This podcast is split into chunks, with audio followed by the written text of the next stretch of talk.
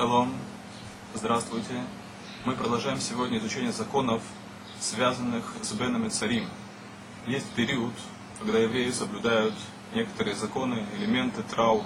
Это период начинается с 17-го Тамуза и завершается 9 Ава.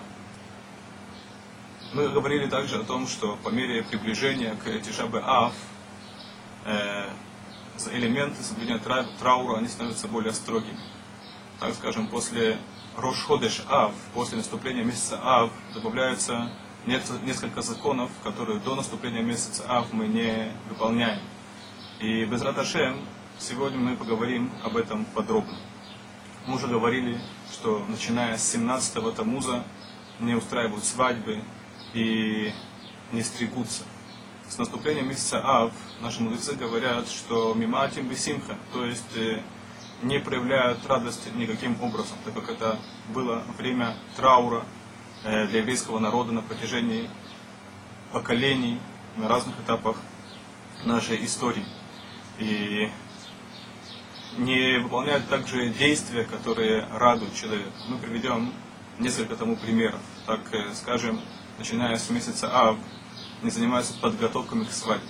Свадьбы, как мы уже говорили, в этот период не устраиваются. Но если, скажем, если у него свадьба после Тишабы Ав, и сейчас у него есть подготовки к свадьбе, если есть возможность отложить эти подготовки на потом, то так следует сделать. Если человек не успевает подготовиться к свадьбе, то он может заниматься этим также и в это время.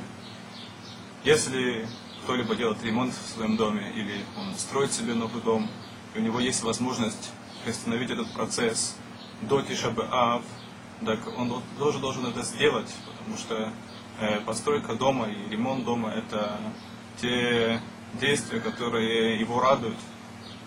То же самое касается э, тех ситуаций, если он нанял работников, которые не евреи, даже если работники не евреи, не украшают ему дом, они клюют обои и так далее и тому подобное. Если есть возможность с ними договориться, то стоит с ними договориться, чтобы продолжить работу после Тишабы Ав.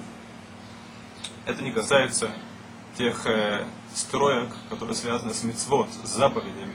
Если строится новая синагога в городе, то нет необходимости приостанавливать э, стройку во время, это, во время, в то время, когда все евреи соблюдают траур. Стройка может продолжаться, так как это связано с заповедью, и заповедь построить синагогу. Так как в это время происходили беды с еврейским народом, этот период не самый благоприятный для евреев. И поэтому, если, скажем, кто-либо позвал его в суд, какой-то нееврей позвал его в суд, у него есть суд с кем-либо, то лучше отложить это на месяц.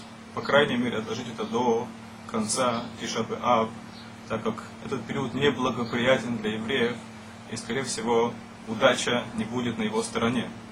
То же самое касается тех случаев, если человек должен пройти операцию, и у него есть возможность отложить операцию э, после Тишабе Ав, так э, стоит так сделать, потому что это неблагоприятное время для евреев. Опять же, я не говорю о тех случаях, когда есть опасность для жизни или когда нет возможности отложить операцию. Это вкратце то, что касается этого периода, начиная с Тишабы Ав и до, начиная с Рошходы Шафа до Тишабы Ав. Еще несколько законов, которые мы исполняем, начиная с Рошходыш Ав. Нельзя стирать одежду в этот период и одевать уже постиранную до этого одежду. Так это также радует. Даже если я собираюсь стирать, для того, чтобы одеть одежду, у меня была постиранная одежда после Тишабе Ав, то это тоже нельзя делать в этот период. То есть до Рошходыш Ав, до начала месяца Ав стоит постирать, чтобы был какой-то запас одежды, и одежда должна быть не свежая, то есть можно ее поносить немножко, некоторое время, может быть, э, несколько минут, для того, чтобы она была не очень свежая. Так, свежую одежду, опять же, нельзя одевать, это радует человека в этот период, начиная с э, Рошходыш Ав. Если кому-либо надо отправиться в дальнюю дорогу, и он э, должен выйти до Тишабы Ав, и нужно с собой стиранную одежду, в таких ситуациях он может отдать одежду э, в прачечную, вне, лучше в нееврейскую прачечную. Что же касается прачечных, если еврей владеет прачечной и от этого зависит его заработок, если он эту неделю не будет стирать, то это скажется на его заработке. Так он может стирать для неевреев. И в той ситуации, если заметно, что он делает для неевреев, скажем, есть у них особая одежда, то даже если у него нет острой необходимости в этих доходах, все равно он может стирать для неевреев.